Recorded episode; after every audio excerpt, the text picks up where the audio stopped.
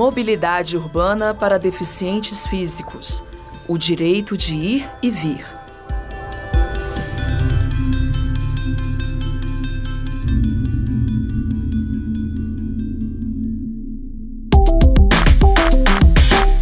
Você sabe o que é mobilidade urbana? Mobilidade urbana é definida como a condição que permite o deslocamento das pessoas em uma cidade, com o objetivo de desenvolver relações sociais e econômicas. Ônibus, metrô, carros fazem parte das soluções de mobilidade. No dicionário, mobilidade significa facilidade para se mover. A ideia, então, é tornar esse movimento fluido e prático, ou pelo menos é o que diz a teoria. A questão é: Cada vez mais as cidades estão perdendo a capacidade de permitir que as pessoas se movam com qualidade. Por esse motivo, o tema mobilidade urbana passou a ser repensado. Há interesse em trazer de volta o seu sentido primário e original, para melhorar a qualidade de vida das pessoas de forma sustentável. Isso inclui aspectos econômicos, sociais e políticos. Para atingir esses objetivos, o poder público precisa se comprometer oferecendo à população um plano de mobilidade urbana. Ele contém as providências a serem traçadas que miram em um espaço público com maior qualidade de vida. O ir e vir da casa para o trabalho dos brasileiros virou um problema nos últimos anos, prejudicando a qualidade de vida principalmente dos metropolitanos. O uso do carro é o principal vilão a um automóvel para cada 4,4 habitantes, causando congestionamentos problemáticos e impedindo o deslocamento fluido nas cidades.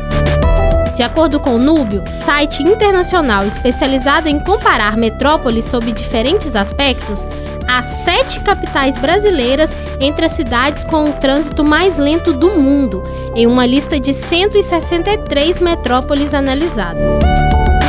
Se sobra tempo no engarrafamento, falta tempo para buscar os filhos na escola, curtir o jantar com a família e outras atividades de lazer ficam prejudicadas. Além disso, há os problemas enfrentados pelos pedestres. Andar pelas ruas de Belo Horizonte não é tarefa fácil. Buracos, degraus, subidas e descidas fazem parte do cotidiano de quem vive na cidade.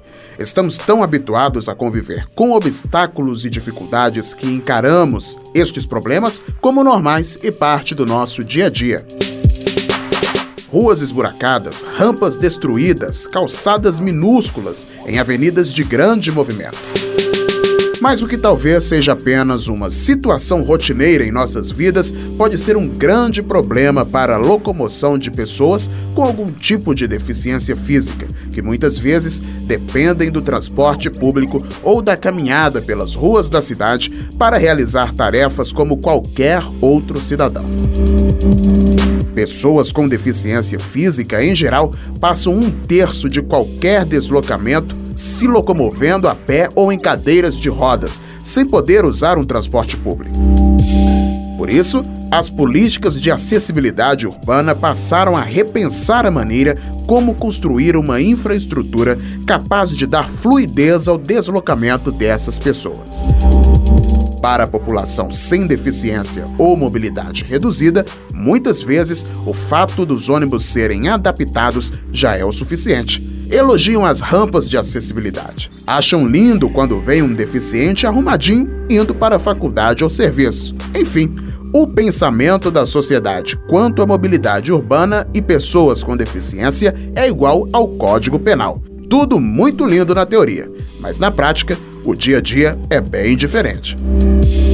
O presidente da Comissão de Defesa dos Direitos da Pessoa com Deficiência da UAB Minas, Thiago Elton, que é tetraplégico desde 2008, vítima de um acidente de trânsito, fala sobre os direitos legais e reitera que as pessoas com deficiência, seja ela qual for, têm garantido por lei o direito à mobilidade. As pessoas com deficiência elas têm uma gama de direitos. Para cada ramo do direito, o ordenamento jurídico brasileiro ele dá um tratamento diferenciado e traz regras específicas para a pessoa com deficiência. Em diversos ramos aí, diversas nuances que vão envolver um tratamento especial né, para garantir a isonomia e a igualdade de oportunidades das pessoas com deficiência. Lembrando que não são privilégios, são direitos e garantias que existem para corrigir né, um, todo um reflexo histórico de exclusão e de falta de oportunidades das pessoas nessa qualidade.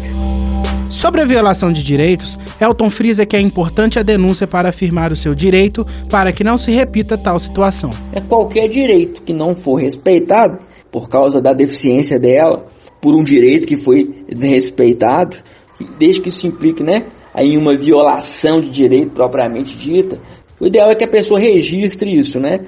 É, faz o boletim de ocorrência junto à autoridade competente, documente os fatos, pegue testemunhas no local, produza provas para que ela possa né, tomar as medidas cabíveis né, e adequadas, sejam elas judiciais ou administrativas, a fim de não só reparar né, o dano, mas sobretudo para poder afirmar o seu direito para que não se repita mais tal situação. O especialista Tiago Elton critica ainda a ineficiência da fiscalização e reitera que as pessoas com deficiência, seja ela qual for, têm garantido por lei o direito à mobilidade. Em relação ao piso tátil, assim como a adequação de acessibilidade em qualquer calçada, é, o que vai reger isso daí são as regras é, municipais, né? no caso aí o Código de Posturas da cidade, a legislação municipal vai dizer né, quais são as implicações do cumprimento ou não, inclusive, tá certo? Fato é que, a rigor, a obrigatoriedade do piso tátil e, e da, própria, da, da própria estrutura de acessibilidade nas calçadas é uma obrigação tanto dos particulares quanto do poder público, tá certo? Mas quando o imóvel ali ele é particular, né, vai caber a responsabilidade ao particular. Ao poder público vai caber tão somente fiscalizar. Fato é que essa fiscalização ela é precária, ela não acontece na prática, e mesmo a lei hoje fixando multa, é uma multa que acaba sendo fantasma, né? infelizmente na prática a gente não vê ela se efetivando. Tanto que boa parte dos direitos das pessoas com deficiência, eles não são efetivados por falta de fiscalização. É o que acontece em termos de calçada, no caso do piso tátil principalmente, que em relação é uma ferramenta, na verdade, de acessibilidade para a pessoa com deficiência visual, para os cegos, né? Mas não acontece. Ele explica também que no caso de acidentes, as punições vão além das multas. Agora, muito mais grave do que a multa é a situação de, por exemplo, vamos supor que um cego sofre um acidente ou se machuca, né, tem uma situação aí de dano na sua calçada que deveria estar sinalizada e não foi.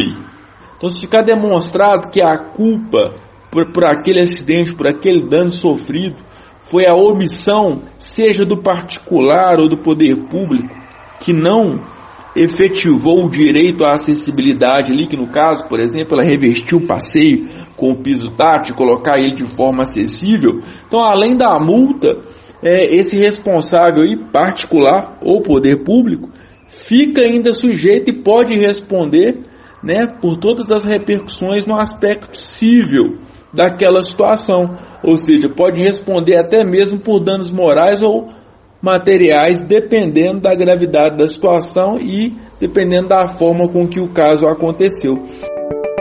O vereador de Belo Horizonte, Irlan Melo, do Partido Liberal de Minas Gerais, explica qual é o caminho para o bom funcionamento de políticas públicas para pessoas com deficiência. A função das políticas públicas de acessibilidade é garantir um tratamento é, equilibrado e um tratamento isonômico para as pessoas com deficiência. O objetivo é fazer com que as pessoas com deficiência elas tenham acessibilidade plena em todos os meios, em todos os, é, os espaços públicos existentes. É, a ideia não é que o ambiente é inacessível, é que o ambiente ele, ele não está preparado para que as pessoas com deficiência possam utilizar de forma ampla e tenham a autonomia.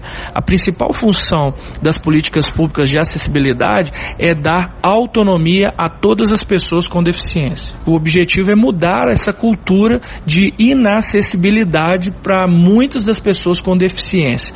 Quando uma pessoa com deficiência chega em qualquer local, o ideal é que ele não necessite de ajuda de ninguém para se é, autodeterminar e para conseguir obter o que ele espera é, naquele local onde ele está no momento.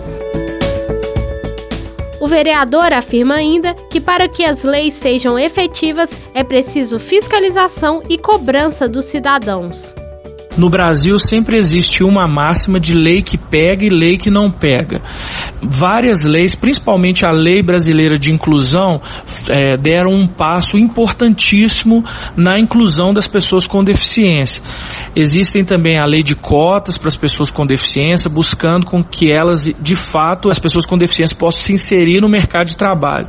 Agora, para que elas sejam efetivadas e executadas, o mais importante é, por parte do cidadão uma fiscalização e por parte dos conselhos, é, das pessoas que militam na causa, também cobrança do poder público, porque muitas vezes as leis só são aplicadas quando elas são de fato exigidas.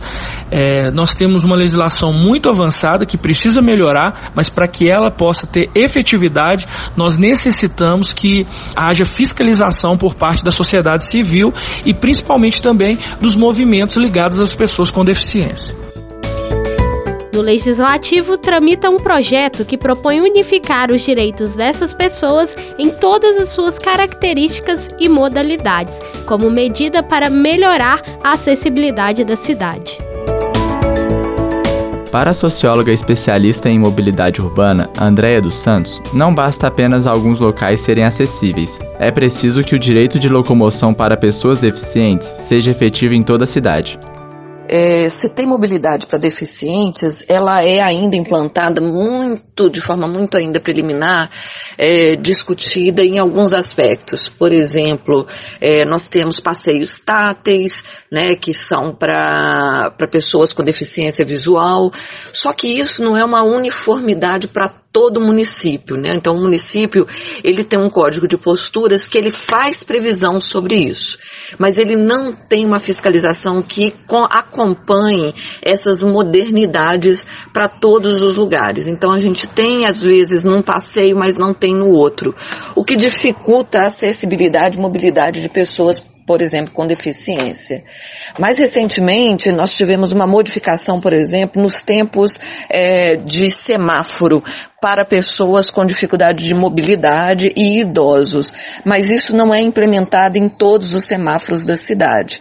Então, assim, a gente tem é, avisos sonoros, nós temos uma série de pequenas introduções que elas atendem a demandas, às vezes, internacional, mas ela não está associada é, de uma forma muito efetiva é, para todo o município ou para todas as pessoas que efetivamente precisam de compreender é, de que maneira esses processos eles são é, transformados. Então a gente precisa de ter uma fiscalização mais efetiva tanto para pensar política pública no país voltado exclusivamente para aquelas pessoas. Então eu tenho que ter um controle de quantas pessoas são, quais são as mobilidades e as deficiências de mobilidades é, que eu preciso implementar para que essas pessoas possam viver é, de forma mais tranquila. Então assim é muito difícil do município é, implementar todas as modificações que são necessárias. Então assim a gente vê é, passeios danificados, gente vê buracos, a gente vê uma série de é, inconsistências legais para favorecer a essa é, mobilidade. A socióloga ressalta ainda que para ocorrer mudanças é preciso educação. Precisa de ter um programa é, eficiente de educação no país para que a gente possa implementar essas mudanças. Educação, é, fiscalização, é, para que a gente possa compreender de que maneira nós estamos efetivamente incluindo pessoas com deficiência e com dificuldade de mobilidade. Então, assim, é, normalmente isso é feito de uma maneira muito pouco é, eficaz. Fala-se muito em colocar mapas táteis para pessoas é, com problema de visão, para elas poderem é, acessar monumentos, é, terem é, compreensão histórica da cidade, mas muito pouco é feito nesse sentido. A questão não está na aquisição de 100% da frota adaptada, mas do fato de que metade dos veículos não recebe manutenção adequada. Os funcionários, dentre eles os cobradores, motoristas, fiscais, não são aptos para lidarem com o público. falta planejamento, qualificação e o principal, respeito. A estudante de jornalismo Daniela Fialho, de 35 anos, que possui limitação motora em uma das pernas, relata as dificuldades enfrentadas com a precariedade da mobilidade urbana para deficientes. Falar de acessibilidade é complicado para mim, porque desde 2006 que eu é, é, tenho a, a, minha deficiência, não é uma coisa que eu nasci. Então, assim, eu já via antes como um problema, mas é aquela, aquela velha história de estar longe de, longe de você. Hoje em dia se fala mais. É, eu, como eu já era adulta, então eu percebo que hoje se fala mais do que naquela época, que apesar de eu estar na escola, estar frequentando os lugares, eu não via se falar como se fala hoje. Pode ser também pelo fato de eu prestar atenção.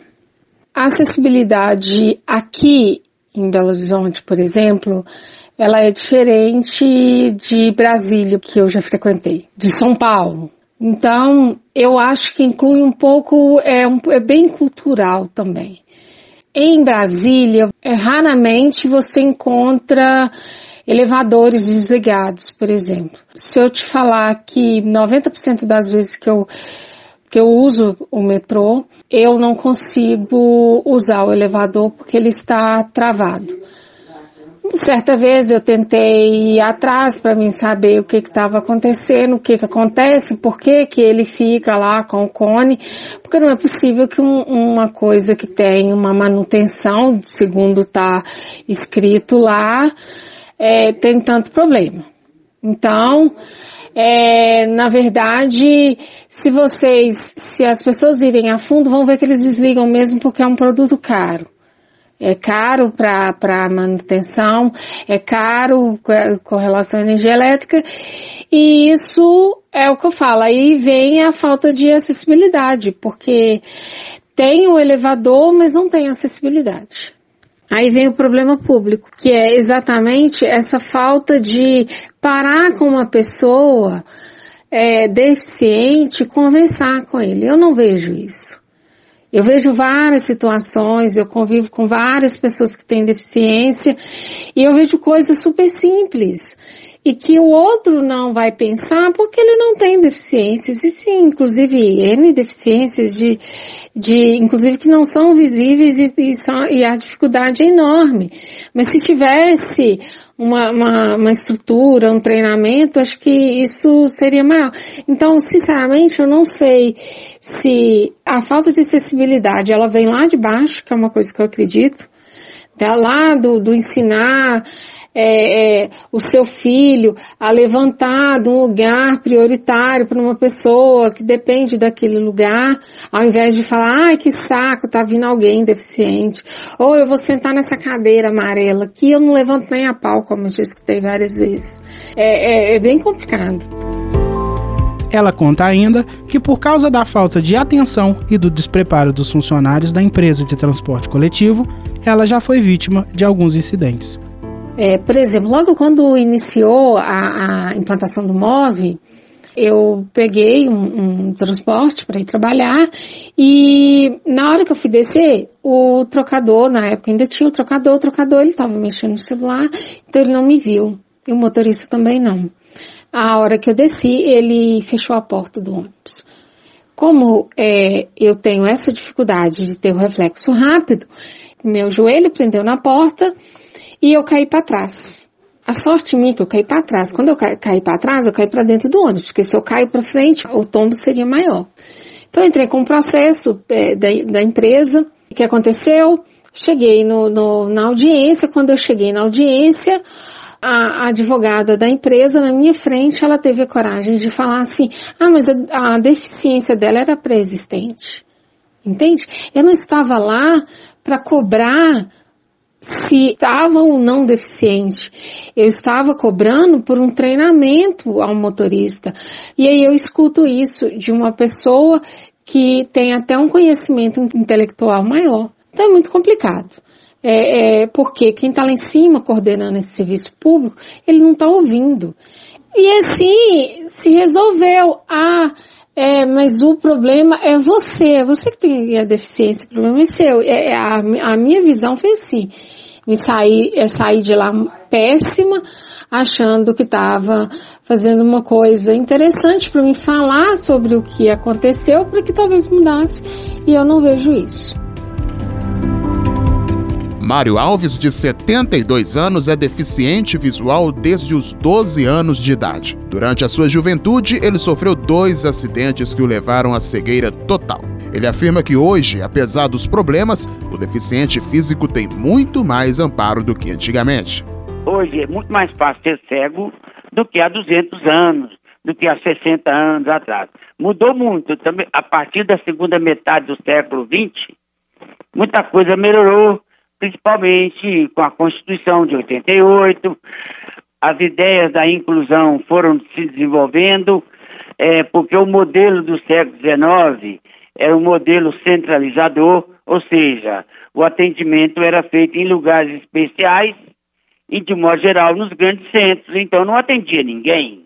Por exemplo, Dom Pedro II, em 1854, fundou uma escola para cegos no Brasil, a primeira da América do Sul, isso num Brasil de país de dimensão continental. Quem queria numa escola dessa?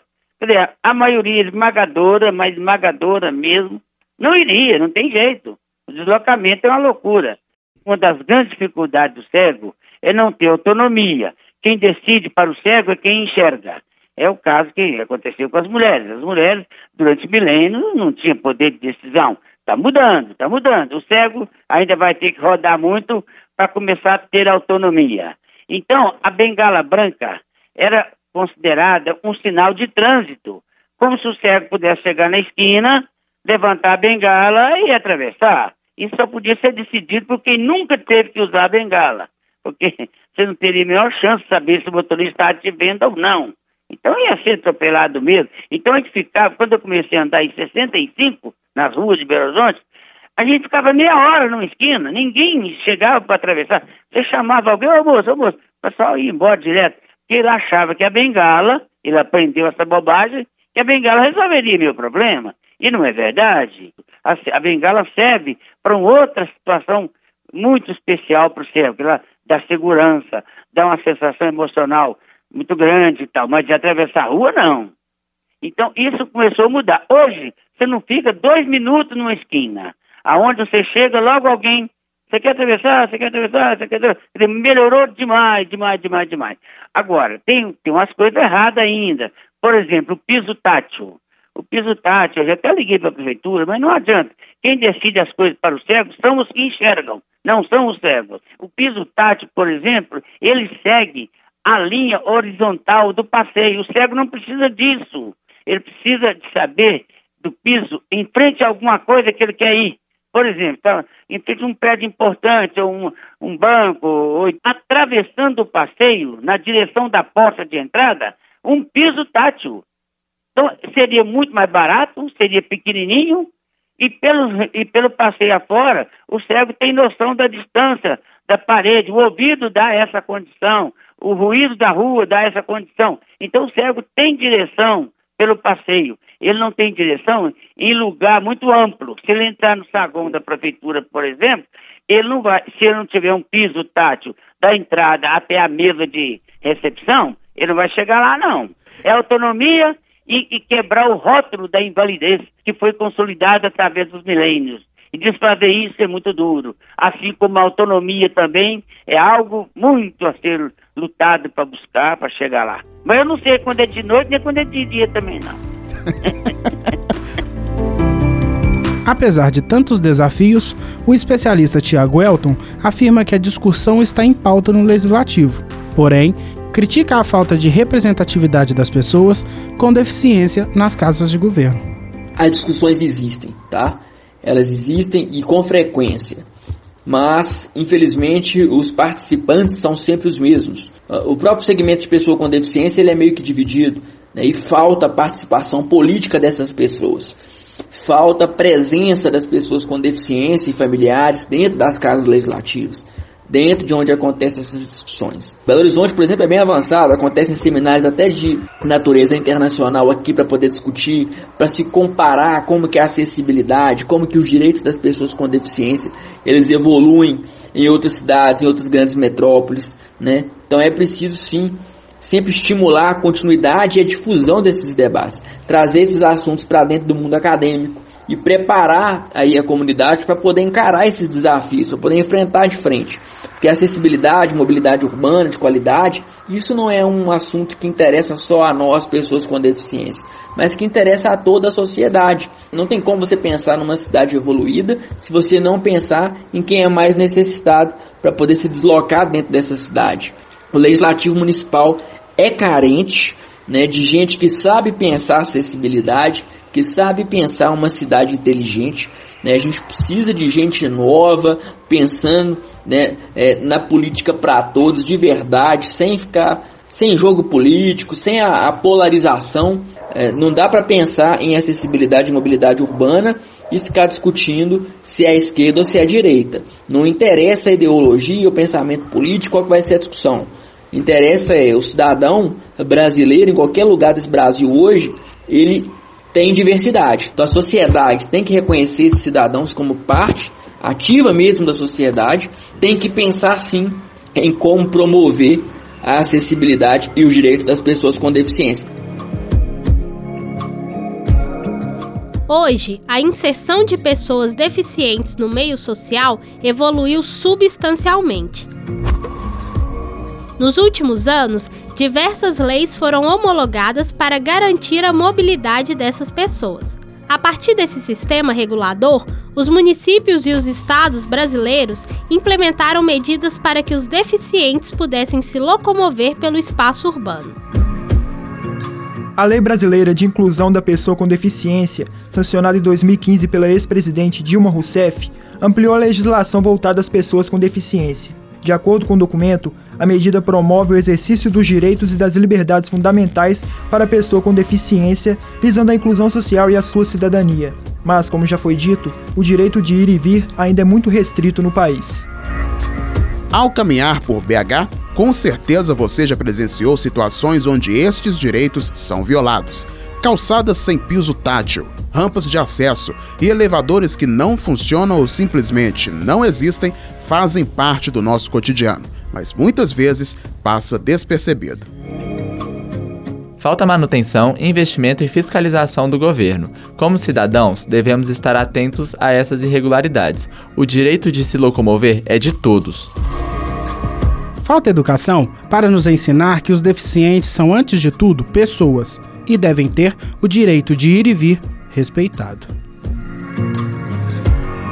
Reportagem: Edson Costa, Pedro Bessa Raíssa de Oliveira, Wegley Adriano e Ian Santos.